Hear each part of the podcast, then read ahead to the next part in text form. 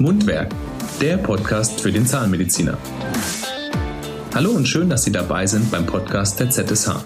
Unser Thema heute Umsatzbeteiligung. Vielleicht machen Sie sich als angestellte Zahnärztin bzw. angestellter Zahnarzt gerade Gedanken über eine Umsatzbeteiligung oder haben bereits eine Umsatzbeteiligung angeboten bekommen. Dann sind Sie hier jetzt genau richtig. Unser Berater Thomas Jans aus der Geschäftsstelle in Ulm erklärt Ihnen, wie das Ganze funktioniert und worauf Sie achten sollten. Viele meiner Mandanten tendieren nach dem sechsten bis zwölften Monat von einem Festgehalt in eine Umsatzbeteiligung. Das heißt, die Bezahlung erfolgt gemäß dem Honorar, das der Zahnarzt in einem bestimmten Zeitraum erarbeitet. Die Umsatzbeteiligung besteht in der Regel aus drei Komponenten. Einem Fixgehalt, einer Umsatzbeteiligungsquote und einer Umsatzschwelle, die erreicht werden muss. Und alle drei wirken unterschiedlich aufeinander ein. Als Festgehalt wird oft vereinbart oder als Grundgehalt wird oft vereinbart eine Schwelle von dreieinhalb bis viereinhalbtausend Euro pro Monat. Als Umsatzbeteiligungsquote habe ich oft die Zahl 25 Prozent. Hier gibt es eine große Spannweite. Manche starten mit 20 Prozent, bei manchen geht es sogar bis 30 Prozent nach oben. Über 30 Prozent ist sehr selten am Markt anzutreffen. In seltenen Fällen habe ich 33 Prozent, die ich sehe. Darüber hinaus wird es dann schon eng weil der Praxisgewinn oft auch nur bei 35 bis 40 Prozent liegt und dann noch so viel davon abzugeben, beziehungsweise muss man es ein bisschen anders rechnen, aber oft denkt sich der Praxisinhaber dann, ich selber habe ja nur 40 Prozent von der Praxis, wie kann ich dann mehr wie 33 Prozent an meinen angestellten Zahnarzt weitergeben? Drum ist hier oft die Limitierung bei 33 Prozent. Als Durchschnitt habe ich bei vielen meiner Mandanten und am Markt gängig die 25 Prozent Quote erlebt.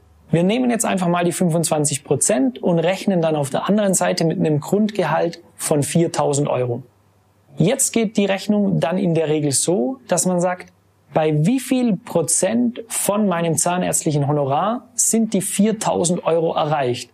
Man nimmt also die 4000 Euro mal 25 Prozent, beziehungsweise von wie viel Euros sind 4000 Euro 25 Prozent?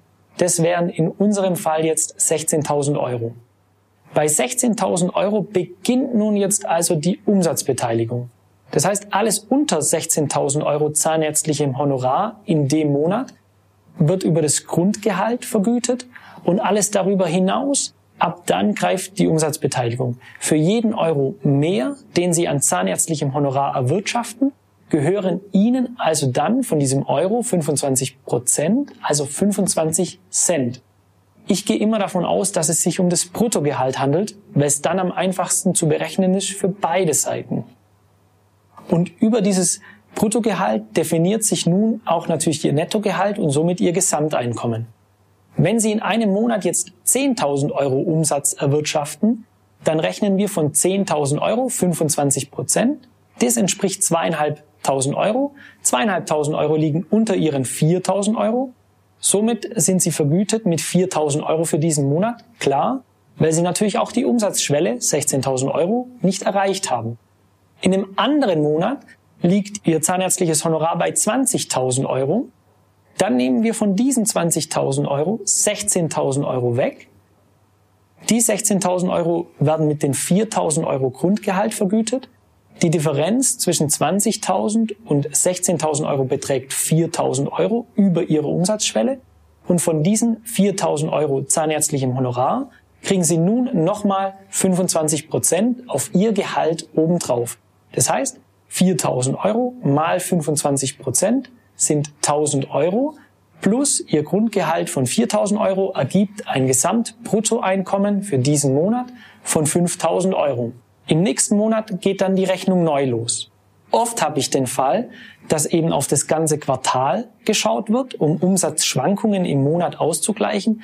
Manchmal habe ich auch den Fall, dass auf das ganze Jahr in Betracht gezogen wird oder auf das ganze Jahr geschaut wird, um eben hier auch Umsatzschwankungen im Sommer oder im, im zweiten Quartal und im dritten Quartal auszugleichen und die Umsatzspitzen aus dem ersten Quartal oder dem vierten Quartal vielleicht dann entsprechend zu, zu nivellieren.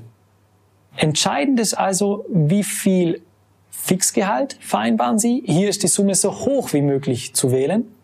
Wie viel Umsatzbeteiligungsquote vereinbaren Sie.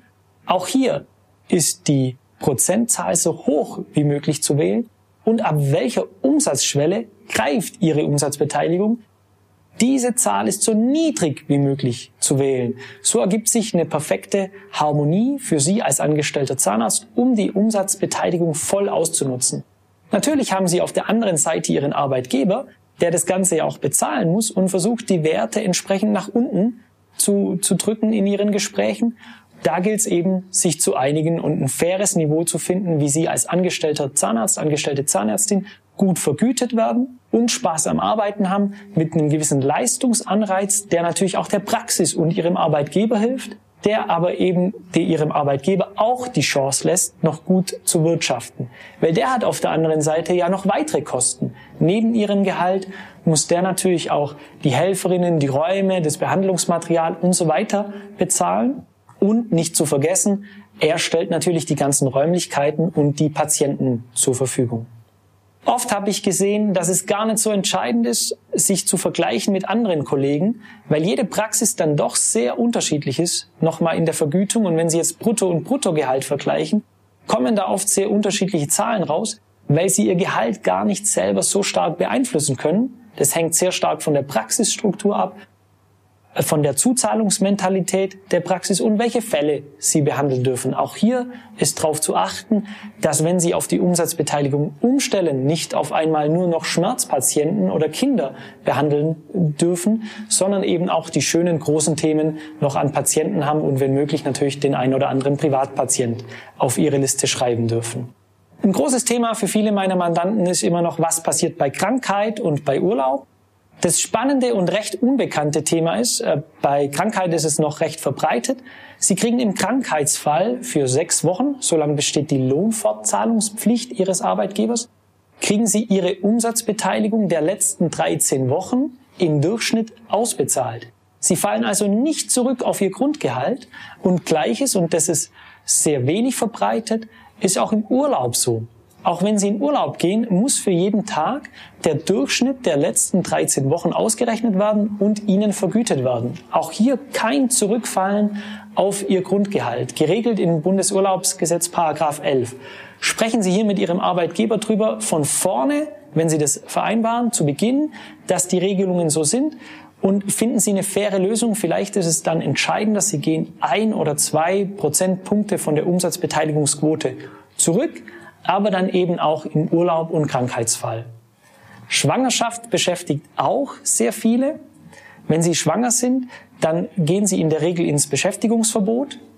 Und im Beschäftigungsverbot erhalten sie auch den Durchschnitt der letzten 13 Wochen weiterbezahlt als ihr Gehalt. Das heißt, auch hier fallen sie nicht zurück auf ihr Grundfixum. Wann wirkt dann also das Grundfixum? Das Grundgehalt wirkt nur, wenn Sie in dem Monat einfach weniger arbeiten, also weniger Behandlungsfälle oder weniger Umsatz machen, weil Sie keine Patienten haben. Krankheit, Urlaub, Schwangerschaft sind also ausgeklammert, aber es wird sehr stark an Ihr Leistungsniveau in der Praxis geknüpft. Die Umsatzbeteiligung ist aus meiner Sicht die entscheidendste und die fairste Vergütung für einen angestellten Zahnarzt, weil somit die Leistung in der Arbeit honoriert wird, aber auch Sie die Chance kriegen, sich einzubringen und gute Behandlungsfälle zu bekommen, werden von Anfang bis Schluss beteiligt und sie kriegen das dann entsprechend honoriert. Das heißt, ihr Leistungsgedanke und ihre Motivation steigt dann natürlich entsprechend. Wenn Sie jetzt aber feststellen, na, die Umsatzbeteiligung ist doch nichts für mich, dann erkläre ich Ihnen in weiteren Videos noch, wie Sie Ihr Festgehalt noch verhandeln können, beziehungsweise wie Sie Ihr Festgehalt optimieren können, also bei gleichem Brutto mehr Nettogehalt erhalten. Mundwerk, der Podcast für den Zahnmediziner. Das war's zu unserem heutigen Thema Umsatzbeteiligung. Mehr Informationen rund um den Beruf des Zahnmediziners finden Sie auch in den weiteren Folgen unseres Podcasts. Und wenn Sie Fragen an uns und zu den Leistungen der ZSH haben, besuchen Sie uns auf www.zsh.de.